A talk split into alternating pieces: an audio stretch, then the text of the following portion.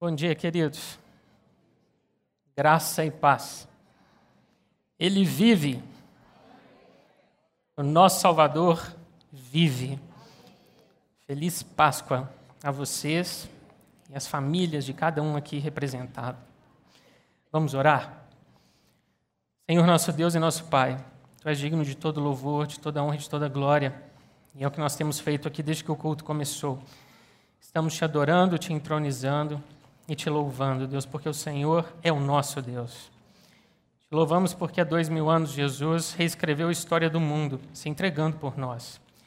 E ao terceiro dia ele ressuscitou, para que tivéssemos uma vida completa e uma vida mais que abundante.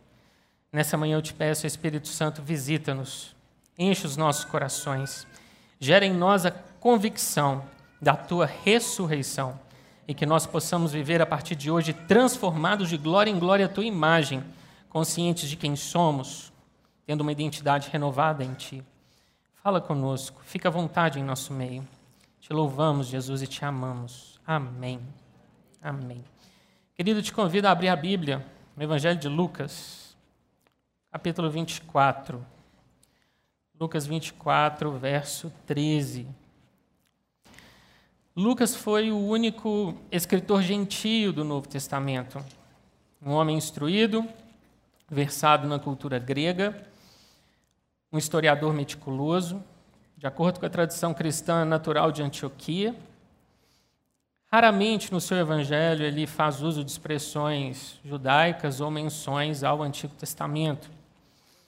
Lucas foi um companheiro fiel do apóstolo Paulo em suas viagens missionárias e um amigo leal até o fim da vida de Paulo.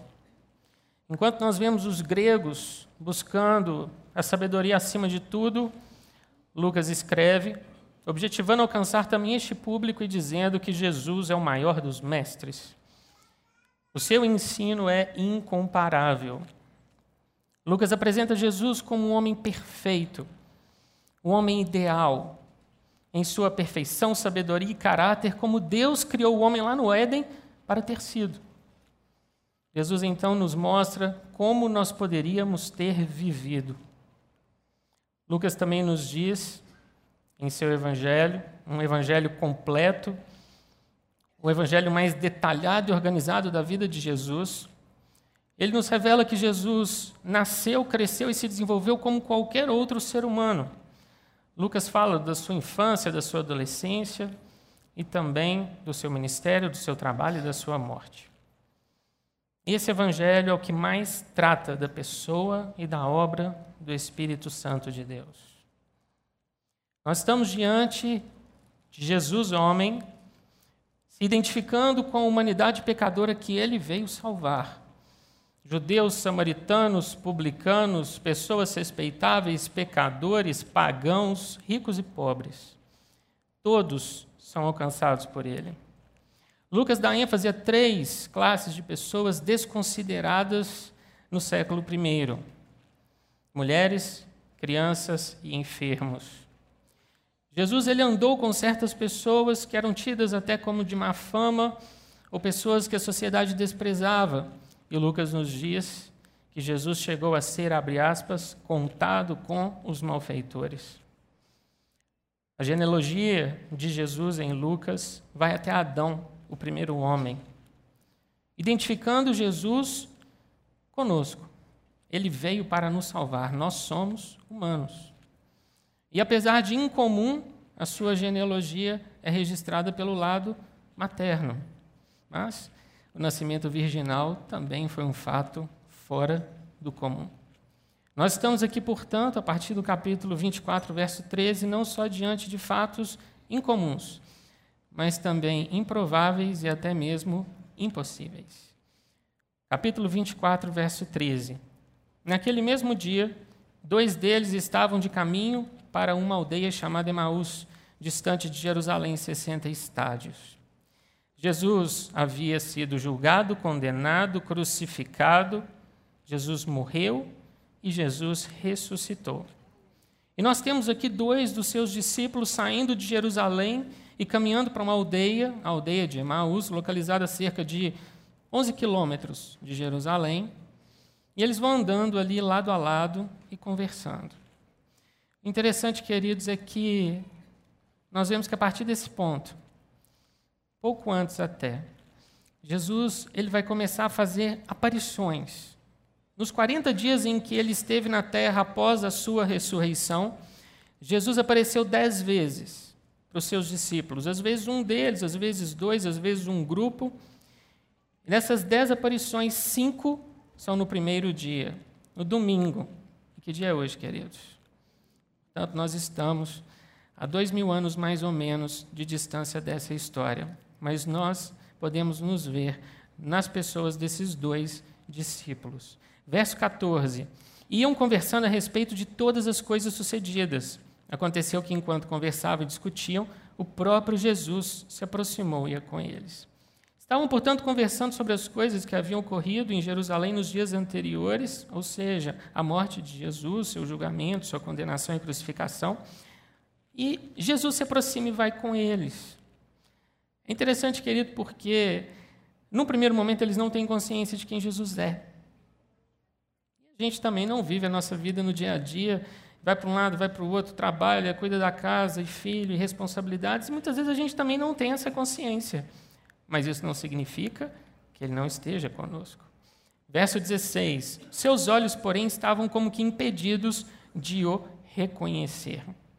Nós não sabemos o motivo pelo qual eles não puderam ver, era um bloqueio emocional? Era um bloqueio espiritual? Nós não sabemos. Vamos lá para João, capítulo 20, versículo 14. Evangelho de João 20, 14. Deixe sua Bíblia marcada em Lucas 24.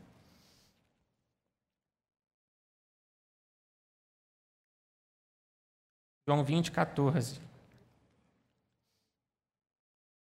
Jesus está aparecendo para Maria Madalena. Tendo dito isso, voltou-se para trás e viu Jesus em pé, mas não reconheceu que era Jesus. Capítulo 21 de João, versículo 4. Verso 4. Mas ao clarear da madrugada, estava Jesus na praia, todavia os discípulos não reconheceram que era ele.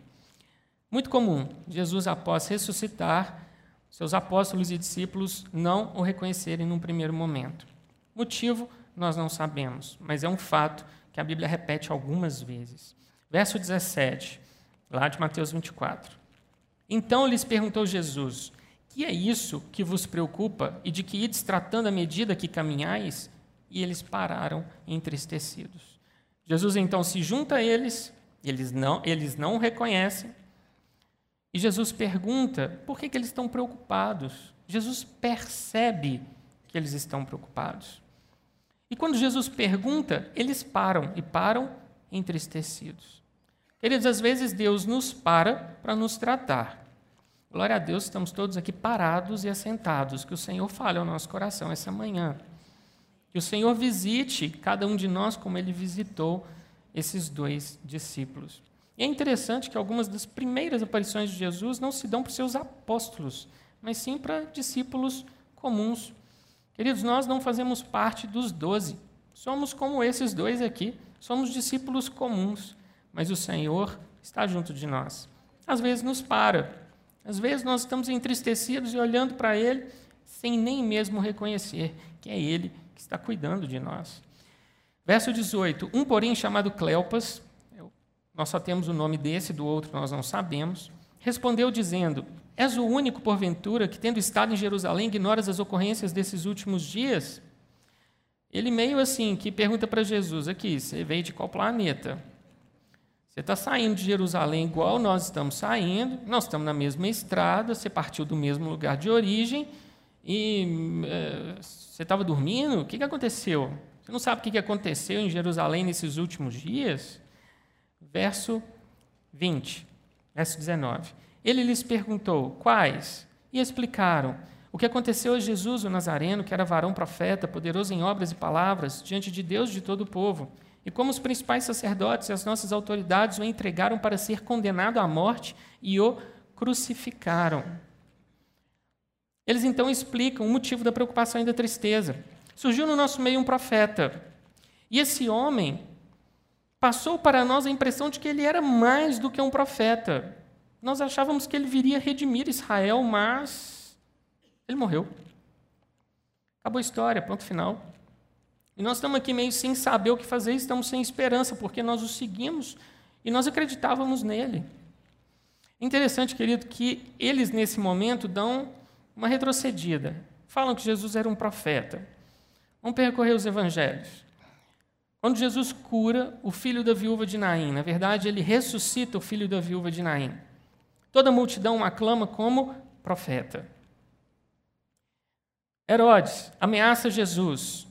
Jesus disse que permaneceria curando e disse que um profeta ele deve morrer em Jerusalém. Ele se reconhece como profeta.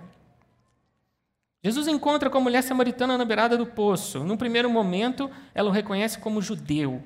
Num segundo momento, ela o chama de profeta. E num terceiro momento, ela fica meio assim pergunta: será este porventura o Cristo? Judeu, profeta, Cristo. Eles estavam caminhando na mesma sequência para reconhecer Jesus como o Messias que viria redimir Israel, mas os planos mudaram. João capítulo 9, o Senhor Jesus, andando com os discípulos, com os apóstolos, encontra um homem cego de nascença. Faz lodo com a saliva e a terra, aplica nos olhos daquele homem cego e o cura. E o cego, depois indagado pelas autoridades judaicas, ele diz: ele é um profeta.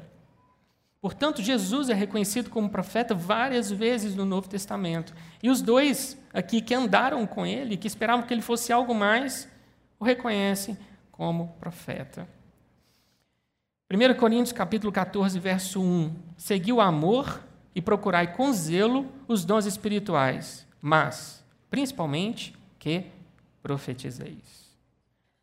O apóstolo Paulo fala acerca do dom de línguas, de algumas limitações que ele possui no que tange a edificação da igreja, salvo se houver interpretação, mas ele fala, ele vai além, que o dom de profecia não possui essa limitação.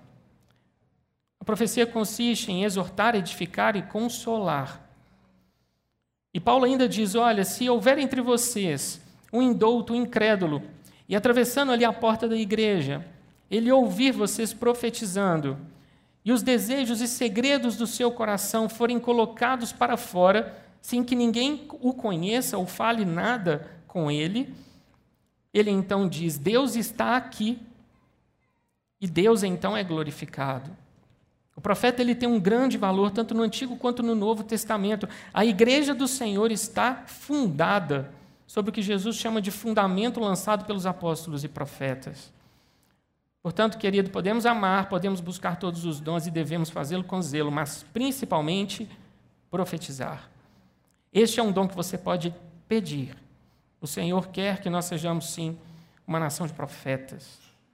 Lá atrás, quando Moisés caminhava com o povo, peregrinando pelo deserto, em determinado momento, algumas pessoas começaram a profetizar e Josué falou: proíba Moisés.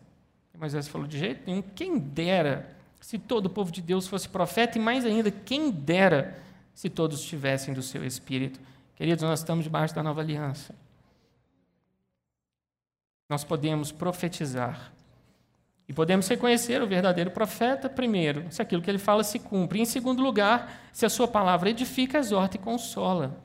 Esse é um papel que todos nós podemos exercer dentro da igreja do Senhor. Continuando, versículo 21. Ora, nós esperávamos que fosse ele quem havia de redimir a Israel, mas depois de tudo isso, é já este o terceiro dia desde que tais coisas sucederam. É verdade também que algumas mulheres das que conosco estavam nos surpreenderam tendo ido de madrugada ao túmulo. E não achando o corpo de Jesus, voltaram dizendo terem tido uma visão de anjos, os quais afirmam que ele vive.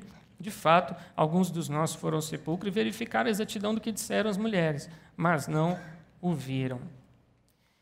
As esperanças estavam diminuindo à medida que o tempo passava, já era o terceiro dia e nada. E aí ele fala que anjos falaram para as mulheres que Jesus havia ressuscitado, no entanto, ele, eles pessoalmente não tinham visto nada, até aqueles que foram ao túmulo confirmaram que realmente o corpo de Jesus não estava mais lá. Mas cadê Jesus? Não basta anjos, é necessário que nós tenhamos a comprovação. E durante todo esse tempo, em que eles falam, em que eles conversam com Cristo, eles estão desesperançados. Eles não têm esperança. Acham que a história acabou por aqui, apesar de algumas evidências estarem surgindo e dizendo o contrário. Verso 25: Então lhes disse Jesus: Honestos e tardos de coração para crer tudo que os profetas disseram. Porventura não convinha que o Cristo padecesse e entrasse na sua glória? Querido, imagina isso, Jesus dá um puxão de orelha neles. Nécio pode ser traduzido por insensato ou por louco. E tardo de coração é lento mesmo. Jesus está falando, mas exceção devagar, hein? Misericórdia. Eu ensino por parábolas, pergunto para vocês, aí, entenderam? Não, não entendemos nada, não. Eu falo que eu vou para Jerusalém para morrer, que eu vou ressuscitar. Cito o exemplo de Jonas, os três dias no ventre do peixe, e vocês não estão entendendo nada. Mas vocês são lentos mesmo, hein? Ainda falam, que isso, vocês são insensatos mesmo, vocês são loucos. Não prestaram atenção em tudo que eu ensinei durante esses três anos? Várias vezes nós vemos esse tipo de invocativo sendo usado no Antigo e no Novo Testamento. O apóstolo Paulo chama os Gálatas de insensato. Eles estavam querendo misturar a lei com graça e aquele negócio estava dando uma confusão dentro da igreja da Galácia. Então nós vemos várias vezes o Senhor, sim, qualificando para poder puxar a orelha. Oh, peraí, para que lado vocês estão indo? Verso 27. E começando por Moisés, discorrendo por todos os profetas, expunha-lhes o que a seu respeito constava em todas as Escrituras. O melhor professor de escola dominical é Jesus, querido. Imaginem isso. A palavra encarnada explicando a palavra escrita. Jesus está dizendo para eles: Eu dou unidade às Escrituras, elas falam de mim. Eu sou o tema das Escrituras.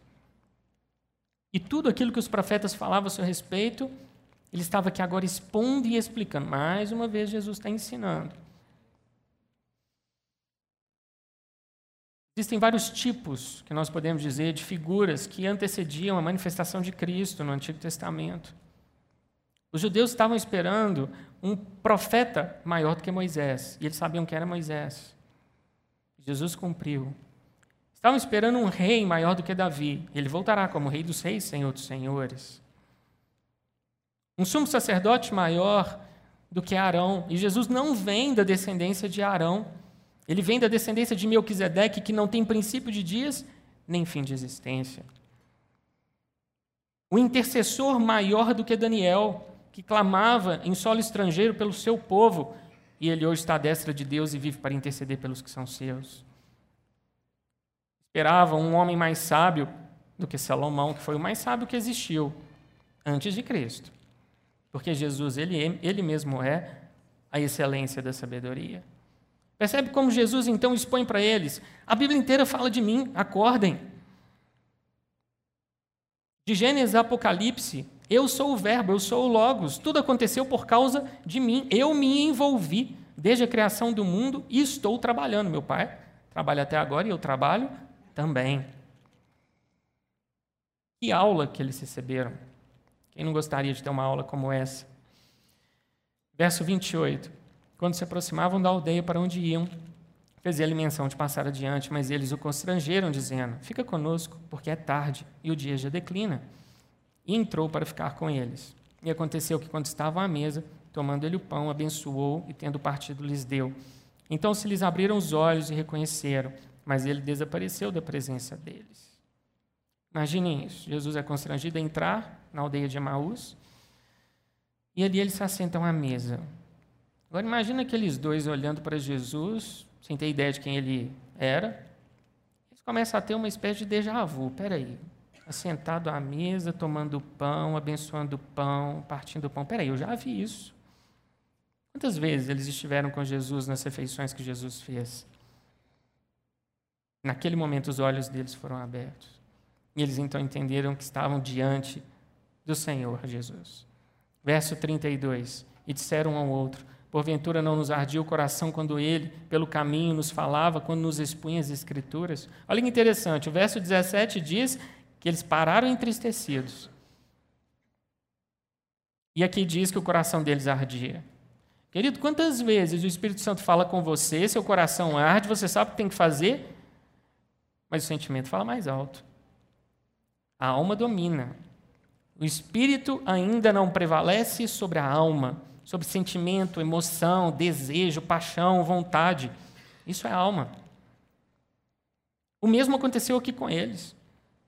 Estavam na presença de Jesus, não reconheceram, o coração ardia, mas a tristeza dominava. Queridos, nós precisamos caminhar acima dos nossos sentimentos. Fé não é sentimento, fé é certeza e convicção. E certeza e convicção não são sentimento. Interessante o Senhor Jesus falando aqui, eles falando, né, que o coração deles ardia, chegam em Emaús, reconhecem e começam a repensar todo o caminho. Quem será que nós somos? Os discípulos na estrada para Emaús ou os discípulos que chegaram em Emaús? E o que, que fez com que eles mudassem da tristeza para a alegria? Não foi a presença de Jesus, ele estava lá o tempo todo. Guarde no seu coração, querido. Foi a consciência da ressurreição. Isso mudou toda a história. A ficha caiu. Ele vive, ele venceu a morte. Ele estava conosco o tempo todo. Nós não enxergamos. Tudo aquilo que ele falou que ia acontecer, aconteceu. Como você vê isso, querido? Qual a importância que a ressurreição tem na sua vida? O que ela significa para você? Aqui nós aprendemos que a primeira coisa, ela nos ensina a ler a Bíblia. Deus não quer que você leia a Bíblia, acumule conhecimento, faça suas anotações, coloque aquele tanto de papel debaixo do braço e saia distribuindo lei por aí. Não é isso não, queridos. O Senhor está dizendo, abra a Bíblia para ver o meu filho. Enxergue-o em todas as páginas das Escrituras. Toda a Bíblia fala dele. Ele está nos dando aqui um precedente de interpretação. A sua visão deve ser cristocêntrica. Toda a Escritura aponta para ele. Quem foi que apareceu lá em Apocalipse para João? Lá na ilha de Pátimos. Não foi Isaías, foi Jeremias, foi Jesus. Ele começa e ele encerra as Escrituras. Segunda coisa, nós devemos caminhar acima dos nossos sentimentos. Smith Wigglesworth foi um pregador britânico da primeira metade do século XX, um homem cheio do Espírito Santo, um verdadeiro caçador do Espírito, um homem que nunca se contentava com o enchimento do Espírito que ele tinha, ele só queria mais e mais e mais. E Deus fez coisas extraordinárias através da vida dele. Esse homem dizia que nós temos que aprender a viver acima dos nossos sentimentos, pois senão estaremos sempre deprimidos. E ele diz: Deus enviou o seu filho, ele morreu e ressuscitou para que você estivesse acima de tudo, inclusive dos seus sentimentos. Isso significa, querido, que não importa o que nós estejamos sentindo, deve ser levado ao altar do Senhor. E ele deve nos tratar. Existem limites para um pastor agir. Às vezes eu vejo no meu ministério um irmão passando por alguma coisa, normalmente uma dificuldade, e ele vem até a mim. Só que eu posso agir até determinado ponto. Existem coisas que ele precisa mudar. Ele precisa tratar. Atitudes que ele tem que transformar na vida dele para viver uma nova realidade. Querido, tudo passa pela nossa vida com o Senhor. Você pode ter o melhor pastor, você pode ter o melhor intercessor, você pode ter um profeta ungido ao seu lado para te abençoar em todos os momentos. Mas a sua atitude tem que estar alinhada com a vontade do Senhor. É algo que passa por uma mudança dentro de você. Senão, a igreja nunca vai te saciar, nunca vai ser suficiente. Você vai sempre pedir e procurar algo mais. E esse algo mais você só vai encontrar numa pessoa: Jesus Cristo ressurreto. Só nele. Está precisando de ajuda? Procure ajuda. Mas, sobretudo, deixe o Espírito Santo trabalhar o seu interior. As mudanças mais profundas acontecem quando Deus age em você. Vale muito mais do que a oração de qualquer irmão. Leve isso no seu coração sempre. Existem quatro capítulos na Bíblia que tratam da ressurreição de uma forma excelente. Daniel 12, 1 Coríntios 15, 1 Tessalonicenses 4 e Apocalipse 20. Se você quer se situar e entender o que te aguarda, o que te espera, leia esses capítulos. você vai ver que Deus tem para você uma promessa. Jesus diz, João 11, 25: Eu sou a ressurreição e a vida. Quem crê em mim, ainda que morra, viverá. Essa é uma doutrina, uma certeza, uma convicção que você pode guardar no seu coração. Toda a fé cristã foi erigida sobre uma cruz vazia. O nosso Salvador morreu, sim, mas ele ressuscitou. Não existe nenhuma outra religião da terra que te oferece a certeza da ressurreição. Nenhuma. Às vezes a gente conversa com um irmão, uma irmã, e vê que as pessoas estão muito preocupadas né, com o físico, com a beleza. Tem umas situações que são, no mínimo, engraçadas. A gente, às vezes, se preocupa tanto com o corpo e pensa, lendo a Bíblia, que Jesus garante que o nosso corpo vai ressuscitar, vai ser revestido de glória e vai ficar ainda melhor do que ele é.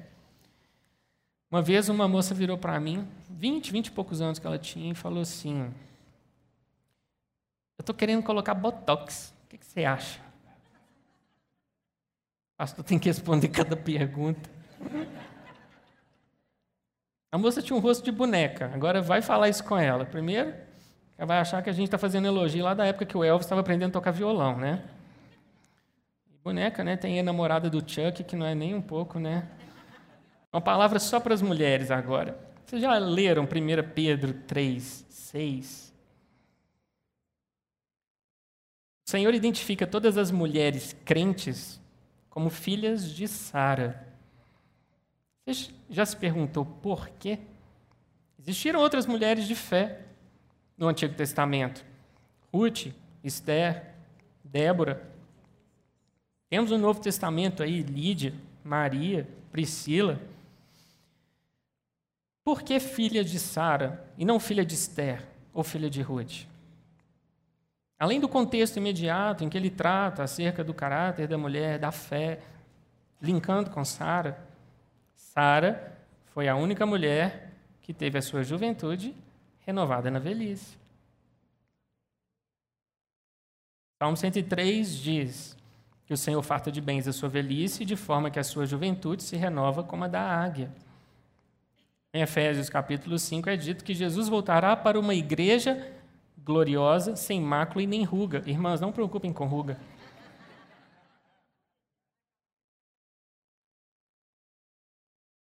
Vocês são filhas de Sara. Sara foi desejada por dois reis já com uma certa idade. Não era só pelo caráter, riqueza, não. Beleza também. Que o Senhor renove o seu vigor, a sua saúde, a sua disposição e a sua beleza.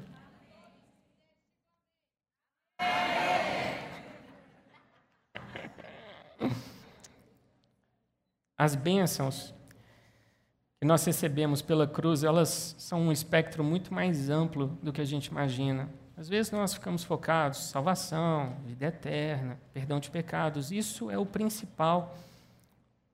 Mas Jesus morreu para te dar uma vida e uma vida em abundância. Isso contempla todas as áreas da sua existência. Tudo, queridos. Absolutamente tudo.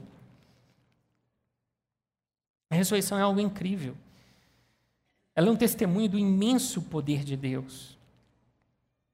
Deus teve poder e tem para criar o mundo, para reger o mundo. Ele não é como os deístas lá do tempo de Benjamin Franklin, que acreditavam que Deus é um relojoeiro, criou o mundo em toda a sua complexidade, e eles ali davam um nome para a divindade qualquer que fosse, poderia ser Deus ou qualquer outro. Deus então se afasta desse relógio e deixa as coisas acontecerem, tomar um curso natural. Deus, o tempo todo, de acordo com a Bíblia, intervém na história humana, e a sua maior intervenção se chama Jesus Cristo.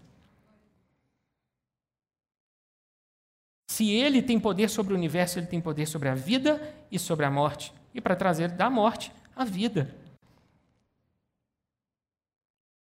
Jesus também, com seu testemunho, ele nos garante, entre aspas, sendo ele um fundador de uma religião, ele nos garante que se ele morreu e ressuscitou, nós, os seus seguidores, faremos o mesmo.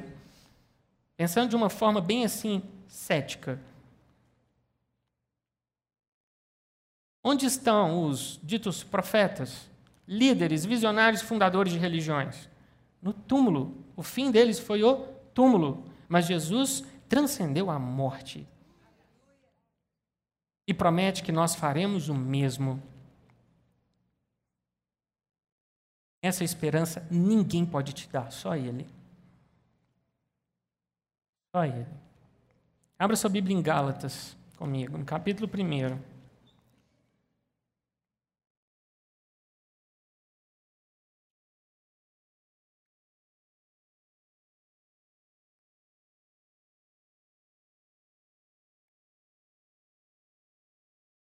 Gálatas 1, verso 1.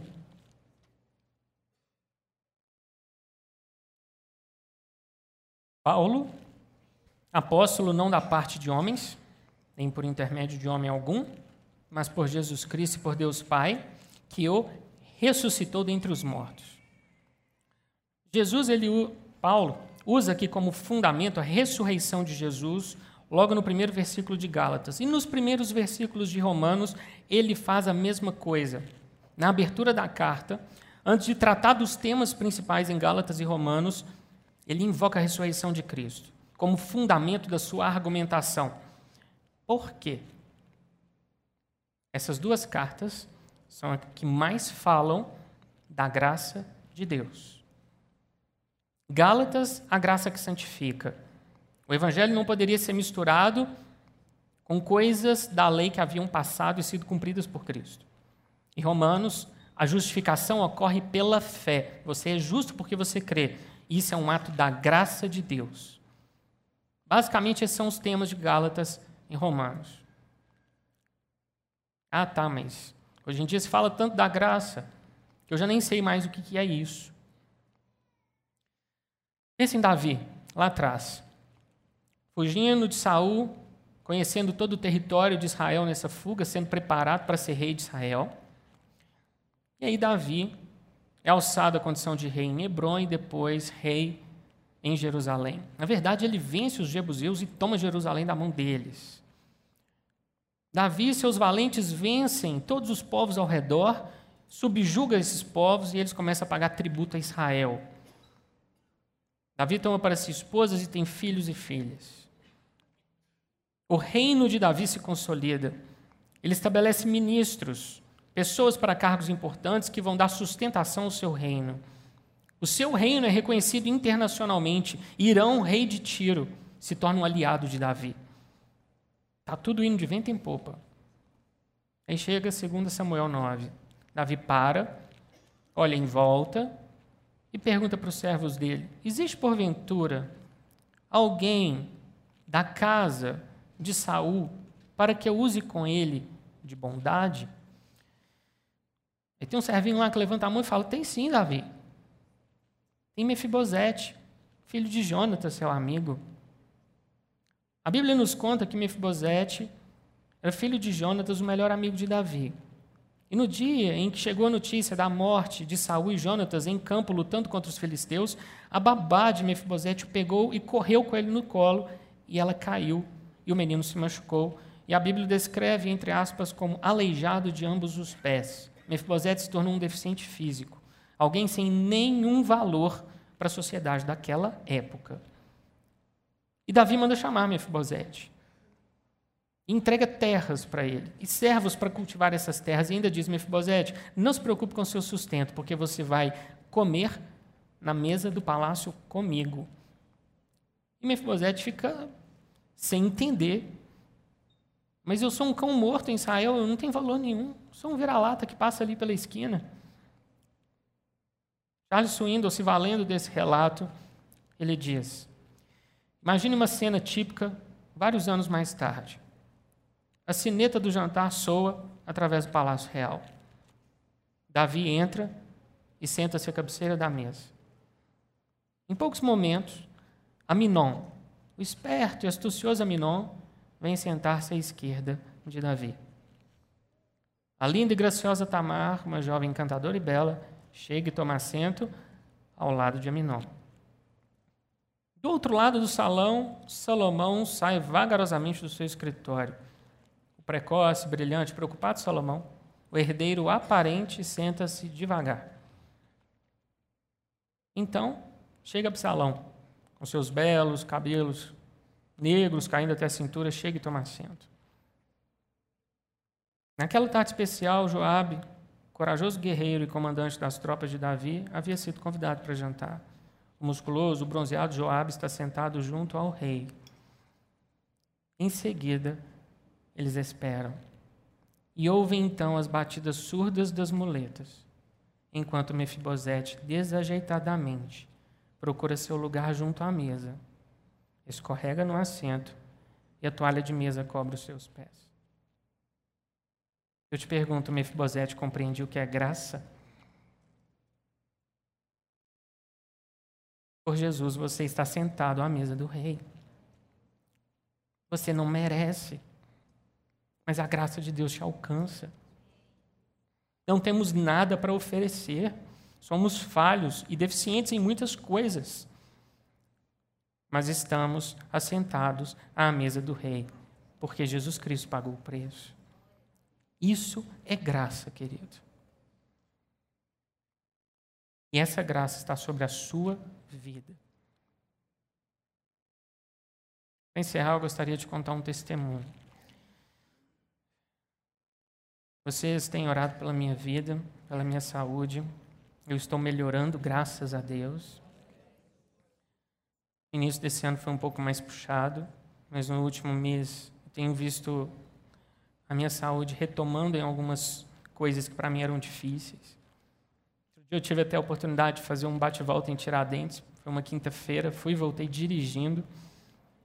São sete horas e 37 minutos de volante. A graça de Deus eu dei conta. E nesse tempo, nesses últimos dois anos em que eu tenho vivido algumas coisas assim muito peculiares, é que eu posso dizer dessa forma com Deus, uma das experiências que eu tive com o Senhor foi de estar próximo de Jesus de uma forma diferenciada. Eu muitas vezes ouvi testemunhos de pessoas que viram Jesus, alguns até testemunharam aqui nesse púlpito da comunidade, e isso às vezes me deixava um pouco inquieto, que a pessoa começava a emocionar e eu falava assim comigo, né? Para de chorar, conta direito, eu quero ver o que você viu. Eu ficava ali inquieto no meu assento. Descreve, como é que foi? Até o dia que ele disse que numa madrugada, eu estava dormindo, claro, Jesus entrou no meu quarto e assentou na minha cama e me despertou. Eu acordei. Eu não o vi, mas eu sabia que era ele. Ele fez isso três vezes nos últimos dois anos. Em semanas extremamente difíceis para mim, de muita dor. A gente vem no coração, como aquela música diz: o que eu vou fazer quando Jesus, eu estiver diante de Jesus, I can only imagine, né? Eu vou dançar, eu vou saltar, eu vou cantar, eu vou me alegrar, eu vou me prostrar. Os dois discípulos caminhando para Emmaus estiveram com Jesus ressurreto. Eu estive com ele. Ele é real. E a gente sente temor não de medo, mas é um temor reverencial. Foi muito rápido, querido, nas três vezes mas foi algo concreto. Dias como os nossos, em que falar que Jesus aparece rende aí um bocado de crítica e de zombaria, pode parecer loucura, mas ele continua vivo e trabalhando por mim e por você. Ele ressuscitou sim, hoje eu posso dizer, com plena convicção, além da minha fé, porque eu também estive com ele e ele comigo. Em Filipenses capítulo 3, verso 10, Paulo fala que ele tinha um objetivo de vida: viver para o conhecer e o poder da sua ressurreição. Querido, sua vida tem que ser vivida para o conhecer, conhecer Jesus e receber o poder da sua ressurreição. Em Efésios capítulo 1, Paulo diz que Deus exerceu poder ao ressuscitar Jesus de dentre os mortos e ele deu esse poder à igreja. Imagine isso, você consegue mensurar em joule, kilowatt, ou o que for, qualquer medida humana, o tanto de energia necessária para ressuscitar uma pessoa morta, o quanto de energia, de força, de vigor é necessário. Pois é, Jesus deu esse poder a você. Você detém o poder da ressurreição porque você é parte da igreja do Senhor. Por isso, Paulo fala: Eu quero viver para o conhecer e o poder da sua ressurreição. Glória a Deus, querido, porque a Páscoa adquiriu em Jesus um novo significado. Não estamos mais falando de escravidão no Egito, de comer uma ceia às pressas, de sair premido por um faraó louco. Nós estamos diante de um Jesus que deu um novo significado. Ele morreu na sexta-feira e ressuscitou no domingo por nós, por você. E como se isso não fosse bastante, ele te deu esse poder para que você possa exercê-lo. Você está enfermo, a situação está difícil, os boletos estão chegando, como é que você vai pagar as contas? Cartão de crédito já está acumulado. Aquela pessoa por quem você ora só está te dando trabalho e desgosto. Está tudo te apertando e te premindo. Você tem em suas mãos o poder da ressurreição. Use. Ore. Exerça a sua autoridade. Te pertence.